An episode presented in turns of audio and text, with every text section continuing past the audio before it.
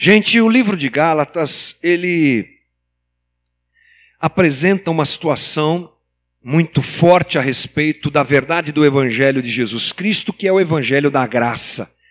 Não há outro evangelho que não o evangelho da graça. Aliás, é um termo redundante, diga-se de passagem, porque evangelho é graça, boa nova é graça. Evangelho de Jesus Cristo é evangelho da graça.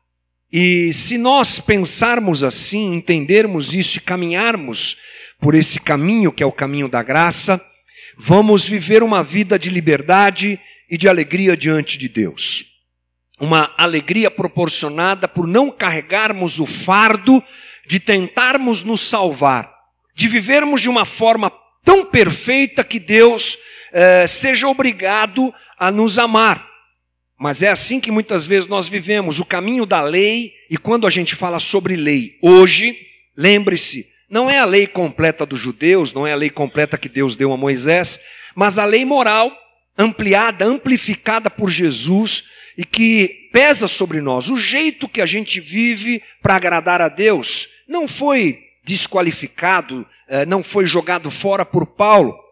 Mas o grande perigo, e Paulo nos alerta a isso, é vi queremos viver de um jeito, obedecendo a lei de Deus, a lei moral de Deus, de maneira que Deus seja obrigado a nos amar. E esse é o caminho que Paulo desconstrói ah, na sua carta aos Gálatas. Porque nós precisamos repensar o Evangelho frequentemente nesse aspecto, sendo essa uma Sendo esse um caminho que frequentemente nós uh, trilhamos, o caminho da lei, da pressão, da opressão, e a gente tem desmontado isso aqui nas nossas conversas.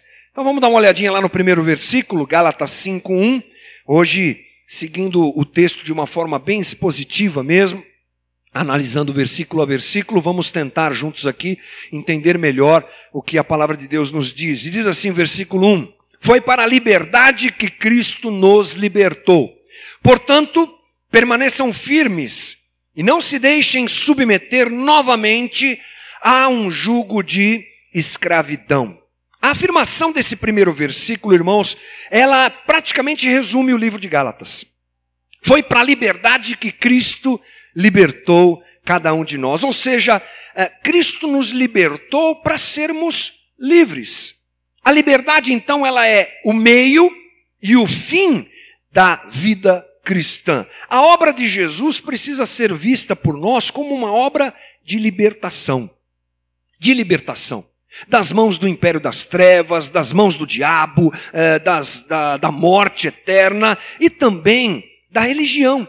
Desse jeito difícil de viver, tentando agradar a Deus eh, frequentemente. Então, Paulo já abre o capítulo 5 dizendo que os cristãos eles foram libertos.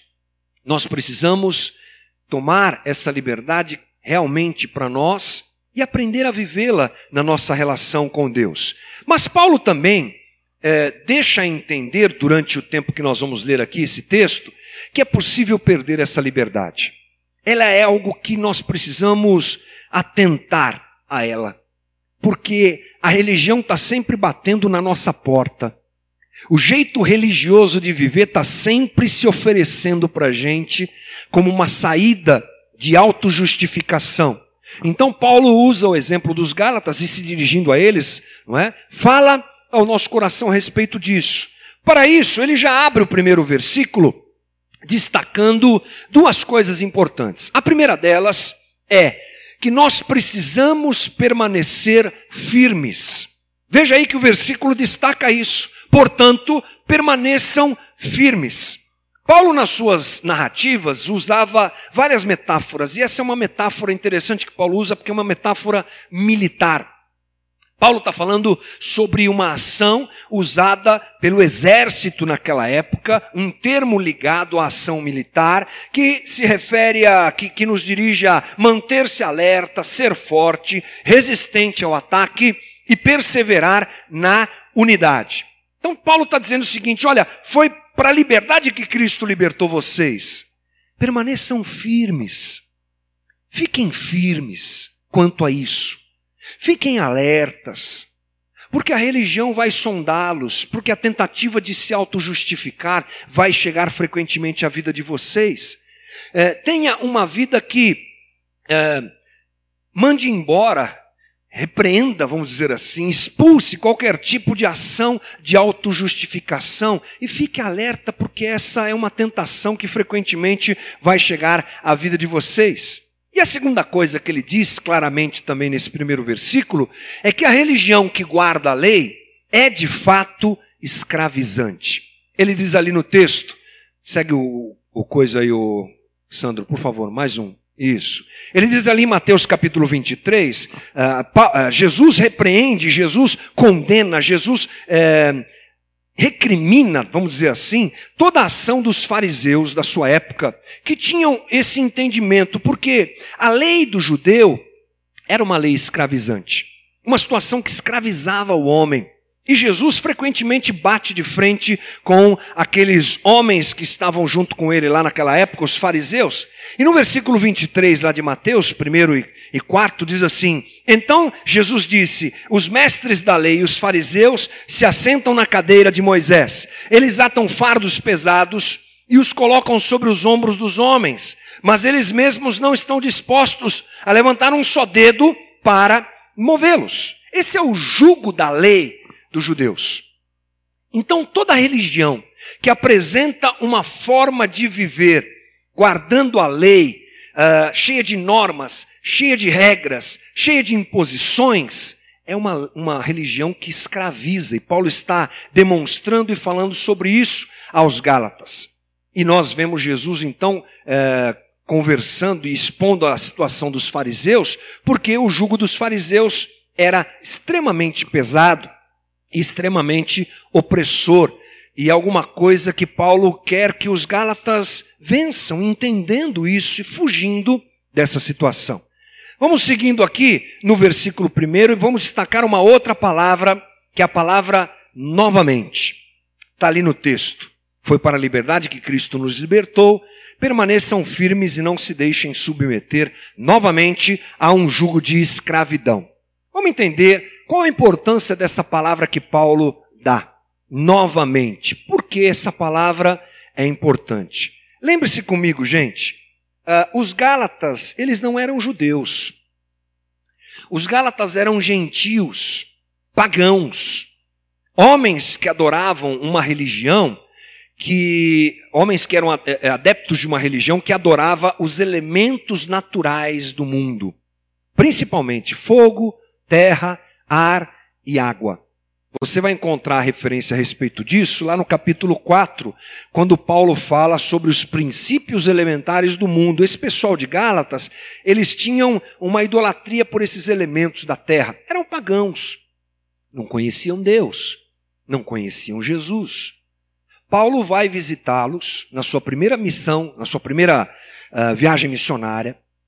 E ele então pregam o evangelho de Jesus Cristo. Eles se convertem, saem do paganismo e se convertem. Viram cristãos, encontram e são encontrados por Jesus. Bacana. E aí, Paulo agora está escrevendo para quem? Para esse pessoal. Lembre-se, eram pagãos, se convertem e viram cristãos. Que legal. Aí Paulo diz assim: Olha, se vocês começarem a andar por esse caminho da lei, se vocês começarem a trilhar essa coisa de obedecer à lei como instrumento de salvação, vocês vão estar se submetendo novamente a um jugo de escravidão. O importante dessa palavra é que Paulo compara então, gente, a época de paganismo daquele pessoal dos Gálatas, aos Gálatas, a um momento de idolatria, ou melhor, melhor dizendo, um momento de moralismo e de guarda da lei. Ou seja, para Paulo e para nós aqui entendermos, tudo é igual. Enquanto os Gálatas estavam na idolatria pagã, e agora indo para o caminho da obediência escravizante da lei, era a mesma coisa. Não fazia diferença. E olha como isso é perigoso, porque Paulo diz que eles estão correndo o erro de se tornarem escravos da mesma maneira que eram escravos antes da conversão que eles viveram. Ou seja, esse é um risco, inclusive, que todos nós corremos. O risco de estarmos dentro da religião, dentro do cristianismo, mas sem salvação. A gente está vivendo num ambiente cristão, a gente está vivendo numa igreja, a gente vem na igreja, a gente vai na igreja, a gente lê a Bíblia, a gente canta, a gente gosta, a gente ora, que bacana, que legal. Estou dentro de um ambiente que parece que está tudo certo, mas não está. Porque não se engane, a comunidade dos Gálatas não era muito diferente da comunidade que nós temos hoje aqui. Talvez não se reunissem em lugares específicos, fosse na casa de alguém. Uh, algumas coisas mudam, é claro, são dois mil anos de distância, mas eram pessoas que amavam a Deus, que se reuniam para compartilhar o pão, para ler as escrituras e as cartas de Paulo, né? naquela época não tinha Novo Testamento, estava sendo formado o Novo Testamento, mas eles liam o Velho Testamento, interpretavam, encontravam Jesus lá no Velho Testamento, essas coisas. E Paulo os dirigia, os ensinava, Agora ele sai, os judaizantes chegam, e o que é que acontece? Eles começam a trilhar o caminho da escravidão, do mesmo jeito que eles viviam antes de se converterem. É o risco da gente, às vezes, estar tá dentro da igreja sem conhecer o Evangelho de Jesus Cristo. Dentro da igreja, sem conhecer a graça e a liberdade que a graça nos proporciona. E frequentemente, quando isso acontece, os sintomas da religião estão presentes. Sabe quais são os sintomas da religião, gente? Medo, orgulho, culpa, insegurança, ativismo. São sinais sobre os quais, inclusive, nós temos falado aqui diversas vezes e que devem preocupar o nosso coração. Por que é que eu estou aqui? O que é que eu faço? Como eu faço? Como eu vivo minha vida com Deus? E assim a gente vai percebendo se há algum tipo de sinal de religião na nossa caminhada, alguma coisa que Paulo denuncia aqui de forma tão clara. Mas vamos seguindo, versículo 2 diz assim: Ouçam bem o que eu, Paulo, lhes digo. Caso se deixem circuncidar, Cristo de nada lhes servirá. De novo declaro a todo homem que se deixa circuncidar, que está obrigado a cumprir toda lei. Paulo reafirma, gente, aqui mais uma vez, aliás, Paulo é bem repetitivo nessa carta. Ele vai falando a mesma coisa várias vezes várias vezes, várias vezes, porque é importante. E a gente não é assim, a gente tem que ouvir a mesma coisa sempre, se reavaliar sempre, observar como é que a gente está vivendo sempre. A Bíblia vai sendo nos ensinada e às vezes a gente ouve a mesma coisa sempre. É assim que funciona. E Paulo, mais uma vez, está dizendo o seguinte: a obra que Jesus realizou na cruz é plena, e ponto final. Ele diz isso claramente. Nenhum complemento é necessário para a salvação do homem acontecer. Nada pode ser atrelado como complemento à salvação de Jesus Cristo, na fé que nós temos em Jesus e na obra que ele fez na cruz. Nada precisa e nada pode ser atrelado. Ou seja, a lei não tem capacidade de nos salvar. E ainda Paulo faz uma um jogo de palavras interessante, porque ele diz assim: aquele que se deixa circuncidar vai ter que cumprir toda a lei. E ele sabia, e os Gálatas sabiam, que é impossível cumprir toda a lei.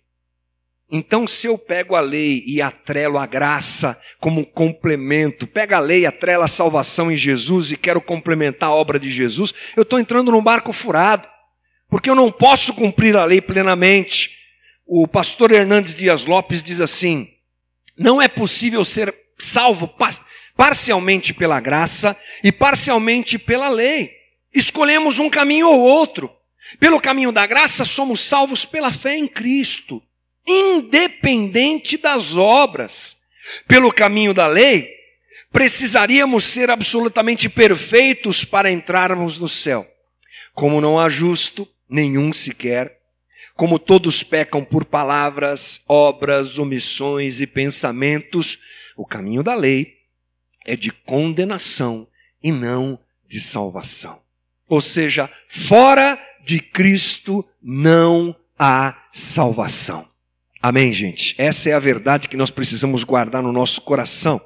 Aí no versículo 4, Paulo entra dizendo o seguinte: Vocês que procuram ser justificados pela lei, separaram-se de Cristo caíram da graça. Forte essas palavras, né, gente? Forte essa palavra. Por quê? Porque a nossa salvação ela não tem nada a ver com o que fazemos ou com o que deixamos de fazer.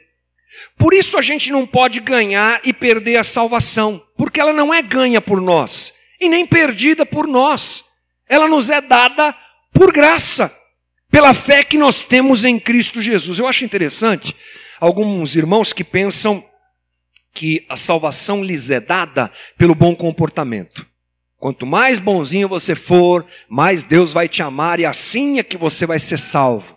E sabe qual é o problema disso? É que você vive assim, uh, umas semanas bem e outras semanas não tão bem, né? Não é assim com você também? Com todo mundo é assim, né? Tem aquela semana que você vai bem, que você lê a Bíblia, que você canta, que você ouve Deus, que você fala com Deus, é uma relação gostosa, e está no ônibus falando com Deus, está no carro adorando a Deus. É uma semana incrível, aleluia, glória a Deus, é uma coisa fantástica. Quando encerra a semana, você fala: Puxa vida, fui digno da minha salvação essa semana, foi tudo certo. Aí entra outra semana, a outra semana é um desastre. Cobiça a mulher do outro, né? Fica mentindo para cá e para lá, dá um calote não sei em quem, e vai não sei o que lá. Ah, meu Deus, agora eu tô com o pé no inferno, tô com o pé no inferno. A coisa pegou. E a gente vive essa loucura, uma loucura errada, uh, desnecessária, porque não entendemos que não é pelo que fazemos que Deus nos ama. Ele já nos amou. E o fato de nós vivermos de maneira digna a Ele como já falamos aqui várias vezes, é uma resposta a esse amor que Deus nos dá. Mas quem quer colocar a obra de Cristo no mesmo patamar de boas ações, está perdendo Cristo. Olha só, quando eu fico nesse joguete, não é? E tentando me justificar diante de Deus, sabe o que eu estou fazendo? Chutando Jesus. Paulo deixa claro aqui que não tem como eu ficar uh, andando nessas duas situações. Ou eu abraço a graça, ou eu abraço a graça. Porque se eu abraçar a graça e quiser me justificar pelo meu bom comportamento diante de Deus, eu estou jogando a graça fora. Não tem como as duas coisas conviverem eh, ao mesmo tempo. Ou seja, a tentativa de complementar a salvação através da lei é jogar fora a oferta da graça. Por isso que a gente tem que tomar cuidado todo dia com o nosso jeito de ser, com o nosso jeito de pensar, com as decisões que nós tomamos, com o que nos motiva a fazer aquilo que nós fazemos, para não estarmos como os Gálatas, jogando fora o sacrifício de Jesus. Martinho Lutero diz assim: Pois somente Cristo me justifica, a despeito de minhas obras más e sem minhas obras boas. Incrível essa frase se percebo Cristo dessa maneira, então aprendo o verdadeiro Cristo. Se, porém, julgo que ele exige de mim a lei e as obras para alcançar a justiça, ele se tornou inútil para mim. E eu fui desligado dele. Forte. E para nós é um desafio, né, gente? Porque a graça, ela é um tapa no nosso orgulho. Fala sério. A graça é um contraponto para gente muito sério, ainda mais nós ocidentais, capitalistas que somos. Todo mundo tem que ter o que merece pelo seu trabalho, pelo seu esforço. Não é assim a nossa, a nossa sociedade? É assim. Você vê uma pessoa, às vezes, passando uma dificuldade, é um vagabundo também, não trabalhou, tá dando aí o que dá. Porque a gente pensa que a coisa funciona assim, é por mérito. Nós somos completamente meritocráticos. Nosso negócio funciona na base do o bom deve ser abençoado, justificado, é, receber mais do que o outro, e o mal deve, ah, sei lá. É assim. Aí vem Jesus e fala: não, não, não, não. Estou morrendo na cruz aqui, mas é por todo mundo. Bons e maus, dignos, indignos, uh, justos, ímpios, morro por todo mundo, por todo mundo. Isso é um tapa no nosso orgulho. Não tenho que fazer nada para merecer que Deus me ame. Não. Não tenho. Mas e se eu me comportar mal e for o pior homem do mundo, matar um monte de gente, fizer um monte de coisa errada, ele não vai me amar? Vai? Ele não, acho que não vai. Vai. Já ama, já amou e já morreu na cruz por nós. A graça é um tapa no nosso jeito é, meritocrático de viver. Por isso é que para nós é tão difícil compreender isso. Negar a graça oferecida é um caminho possível a nós e nós devemos atentar isso todo dia. Todo dia fazermos essa reflexão. Mais uma citação sobre Martinho Lutero que diz assim: estas palavras da graça decaístes não devem ser consideradas frias e negligentes, pois são muito enfáticas. Todo aquele que decai da graça perde simplesmente a expiação, a remissão dos pecados, a justiça, a liberdade, a vida que Cristo adquiriu para nós com sua morte e ressurreição. Por outro lado, obtém em lugar delas a ira, o juízo de Deus, o pecado, a morte, a escravidão do diabo, bem como a condenação eterna. Ui, forte, né? Agora, Martinho Lutero é uma pessoa, é, a história dele é muito forte. Martinho Lutero foi um monge alemão que amava Deus. Um cara que amava Deus e queria servir a Deus. Dentro do sistema religioso da época, ele se torna monge e começa a trilhar esse caminho de auto-justificação, flagelo, oração de madrugada, sai para a neve para orar, faz, é, paga penitência, fica lutando para tentar se justificar. É uma guerra, a vida de Martinho Lutero é uma guerra nesse sentido. Aí ele descobre a Bíblia, dentro da igreja, né? Loucura. Ele descobre a Bíblia. Um outro padre vai é, é, designado para ensinar a Bíblia a ele. Ele começa a ler com mais calma, a entender, a interpretar, a compreender. E ele encontra o que, gente? A graça. E aí ele fala: o que, que eu estou fazendo?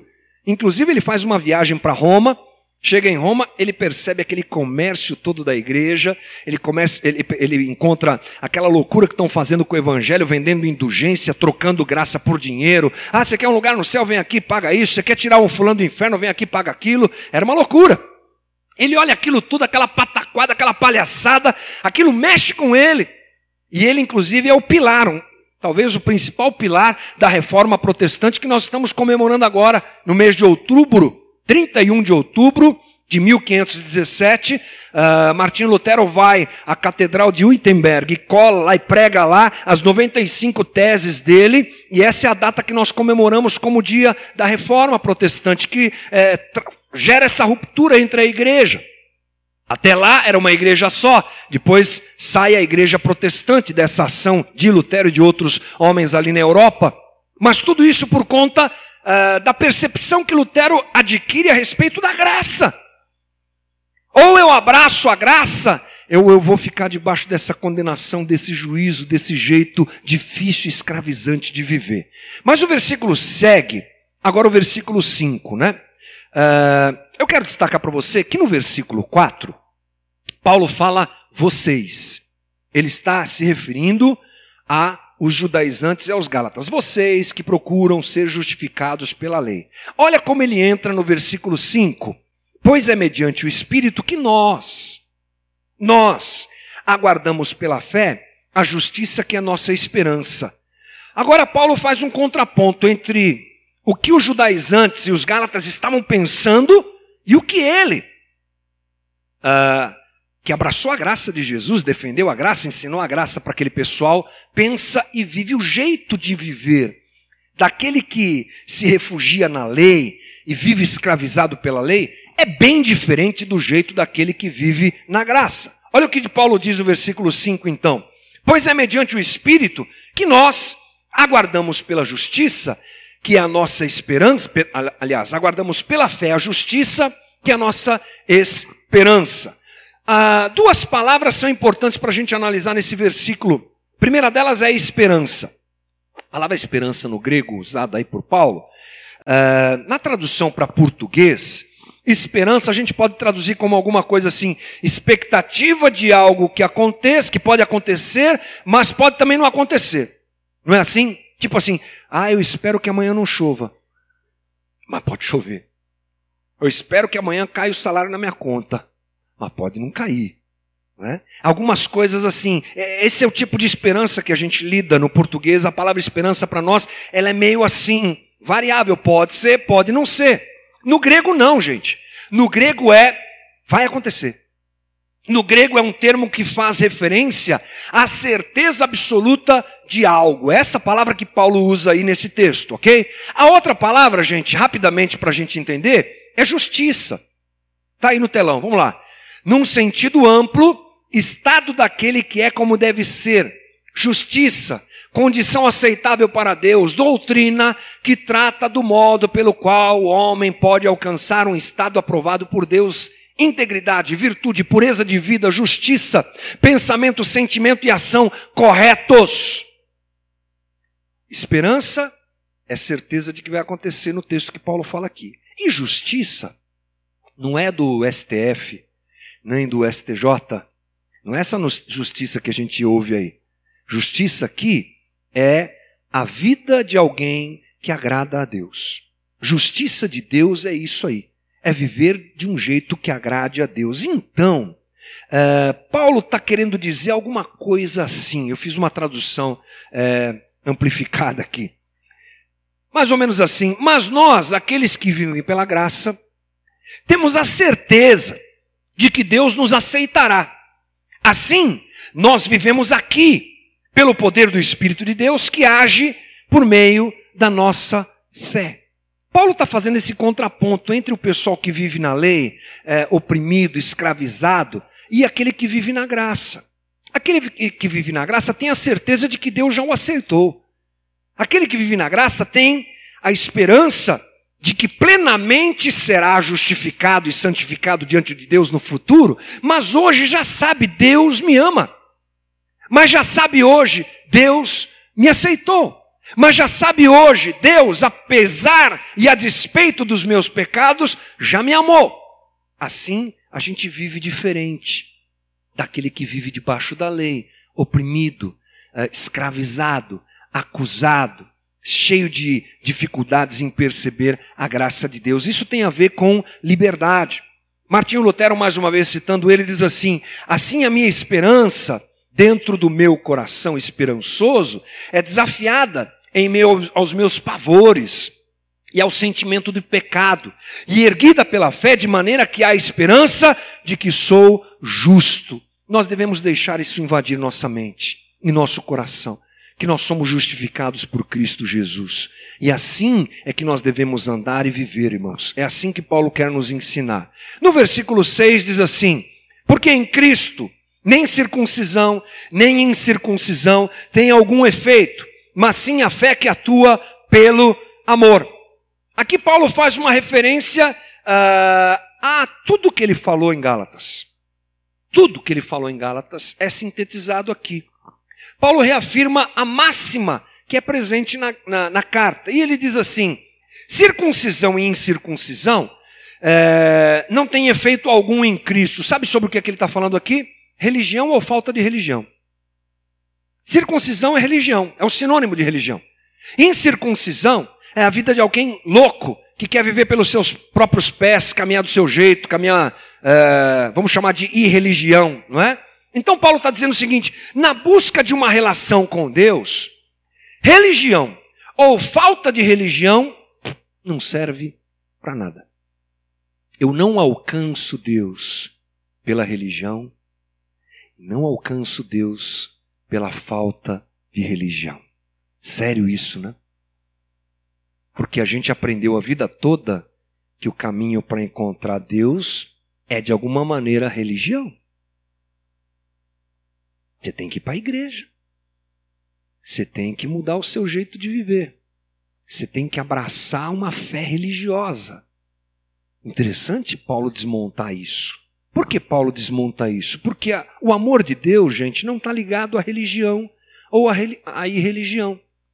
O amor de Deus vem sobre o homem, se apresenta ao homem, o homem se conecta com isso na pessoa de Jesus Cristo. É claro que a gente tratar sobre religião ou falta de religião dentro de uma igreja, dentro de uma comunidade como a nossa, acaba sendo um desafio, né? Porque nós temos as nossas práticas religiosas, claro. Isso aqui é um formato bem religioso, gente.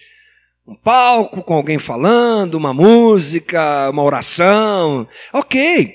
John Stott ainda fala no seu livro Discípulo Radical que a gente não vai conseguir se livrar da religião, porque ela está em nós. Mas o grande problema é tentarmos fazer dela um caminho para Deus.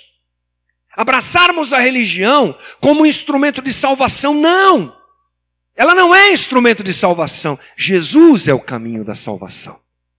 A fé em Cristo é que é o caminho da salvação. Em Cristo é que nós encontramos a salvação, não na religião. Esse é o grande perigo que nós temos. E para finalizar, Paulo diz uma coisa muito bacana, que dá o tom da nossa próxima conversa e que a gente finaliza a conversa de hoje. No final desse versículo 6, ele diz assim: Mas sim a fé que atua pelo amor. Está ali grifado no telão. Vamos tentar entender aqui? Porque em Cristo, nem circuncisão, nem incircuncisão tem valor algum.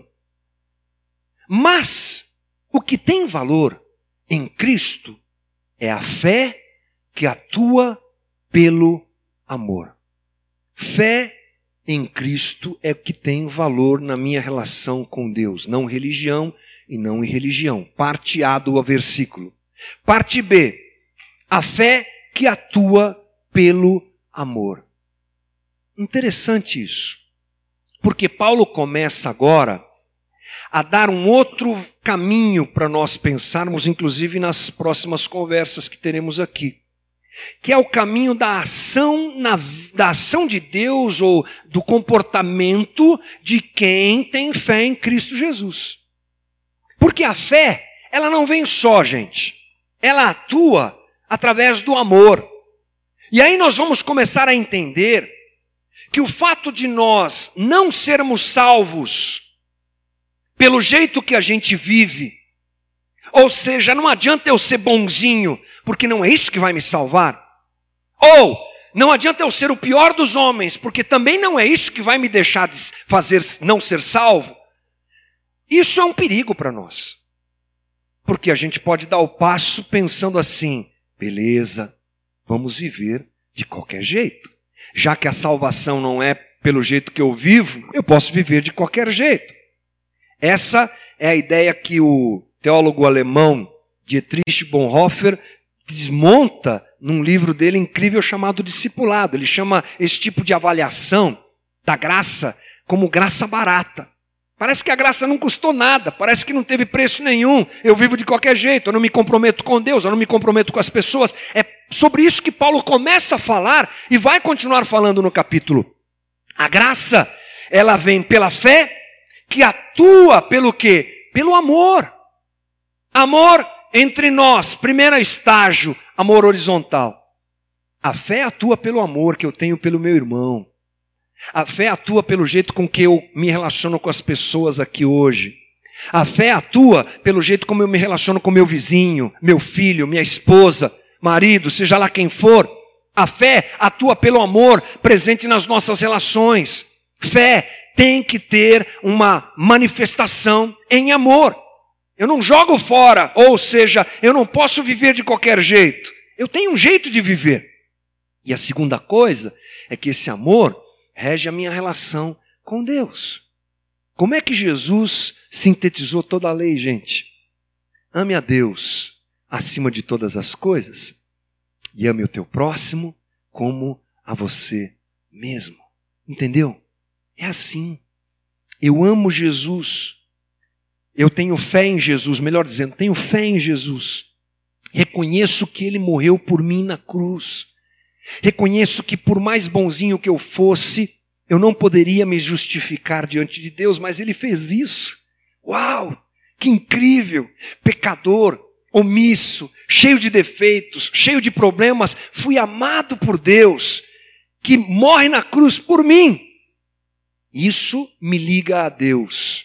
E aí, dentro de nós brota o amor e dirige as nossas vidas ou a nossa vida aqui na terra. Por isso que o cristão não pode viver de qualquer jeito. Por isso que não há justificativa mediante a graça para a gente fazer o que a gente quiser. Por isso que a vida do cristão tem que ser uma vida correta. Olha que incrível.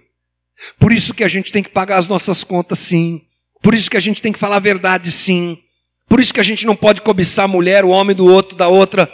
Por isso que a gente tem que ser digno diante do Senhor, não para ser salvo, mas por gratidão e resposta ao amor que nos alcançou e que foi ligado em nós pela fé em Cristo Jesus.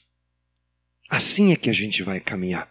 É assim que Deus eu tenho certeza que espera que nós caminhemos. Mas finalizando a nossa conversa, a gente precisa sempre se lembrar desse aspecto da graça. Eu, eu falei hoje de manhã aqui na nossa reunião pela manhã que Deus está querendo que a gente aprenda isso, gente. Não é possível. Quantas vezes a gente está ouvindo isso?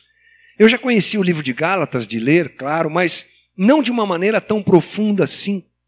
E a gente mergulhou nessa coisa da graça, a gente mergulhou nisso, e graças a Deus que sejamos uma comunidade que aprende isso, que vive isso, que sejamos uma comunidade que abraça esse jeito de viver baseado na graça, e que o Senhor nos ajude em nome de Jesus. Viver na lei é opressor, gente. Viver tentando se justificar diante de Deus é uma opressão absurda. Por isso que Paulo abre esse capítulo dizendo isso. Foi para a liberdade que Cristo libertou vocês. Não volte para aquele jugo de escravidão. Hoje de manhã eu estava compartilhando aqui que, durante um bom período da minha vida, eu não entendi muito bem esse negócio de graça. Eu achava que eu tinha que fazer por merecer. Eu sou pastor desde 95 já tem uns quilômetros rodados aí. Eu fui pastor lá em Salvador e lá em Pernambuco durante 12 anos. E essa tentativa de fazer por merecer era presente na minha vida. A gente morava lá em Jaboatão dos Guararapes, um lugar lindo, não sei se você conhece, maravilhoso. Se alguém aqui conhece, sabe o que eu estou falando. Fica ligado à cidade do Recife, assim, né? Olhando da praia para a cidade, do mar para a cidade. Na direita você tem Olinda, Recife e Jaboatão dos Guararapes. Tipo Guarulhos de São Paulo, assim, cidades interligadas. E a minha casa ficava a cerca de 40 minutos de Porto de Galinhas. Hum, aquelas piscinas naturais, gente, que é uma coisa incrível. Nós ficamos oito anos já lá, gente. Se eu fui cinco vezes em Porto de Galinhas, foi muito. Cinco vezes. E alguma, algumas delas eu fui porque uns irmãos folgados daqui tiravam férias e ia lá, eu que tinha que pegar no aeroporto e levar para Porto de Galinhas, entendeu? Motorista particular. Era uma pressão por trabalhar, por pregar, por dirigir a igreja. Era uma estrutura muito grande. A gente tinha lá rádio, TV, marcha para Jesus, umas coisas loucas lá que a gente fazia. Mas eu vou te dizer, minha esposa linda, querida, é testemunha de que eu não, não sossegava. Eu tenho que fazer, eu tenho que fazer. Ficava na praia assim, com ansiedade, sabe? Como é que está o culto? Será que na igreja? Não sou eu que estou pregando, o que é está acontecendo? Como se eu fosse dono, como se eu pudesse é, me justificar diante de Deus. E foi, foram anos de opressão. Não que o trabalho tenha sido ruim, foi bom. Foram anos bons. Eu fui bispo da Igreja Renascer em Cristo lá, cuidava de tudo. E foi um momento de aprendizado, mas eu, eu me lembro muito dessa opressão, gente. Era difícil. Vir pregar era difícil e tinha que acontecer, e era uma opressão, um jugo, uma coisa assim, muito ruim. Eu queria me justificar diante de Deus por fazer aquilo que eu fazia. E hoje, a gente trilhando outro caminho, reencontrando a graça, o que é que a gente percebe? Que tem que ter alegria, né, gente? O dia que eu venho para cá, eu tenho que vir com alegria. O dia que os nossos músicos vêm tocar, que venham com alegria. O dia que você vem para cá, venha com alegria. E o dia que não puder vir também, relaxa, irmão. O anjo da prancheta não está anotando lá quantas vezes você foi na igreja no mês. Relaxa. Às vezes é assim que funciona, né? Ah, Senhor, o fulano lá embaixo faltou na igreja. Anota aí, anjo, que no dia do julgamento nós vamos cobrar isso dele. Algumas coisas assim. O dia que não pode, o dia que não dá, o dia que não quer. Ou a gente tem liberdade ou a gente não tem, gente. Ou a gente participa da obra de Deus, da comunidade, ama os irmãos, faz o que a gente faz por amor, ou a gente está atraindo para a gente uma situação muito difícil que Paulo diz aqui, que eu encerro com isso a gente está jogando fora o que Jesus fez pela gente. Vamos encontrar a graça, mergulhar na graça e viver na graça em nome de Jesus. Amém, irmãos?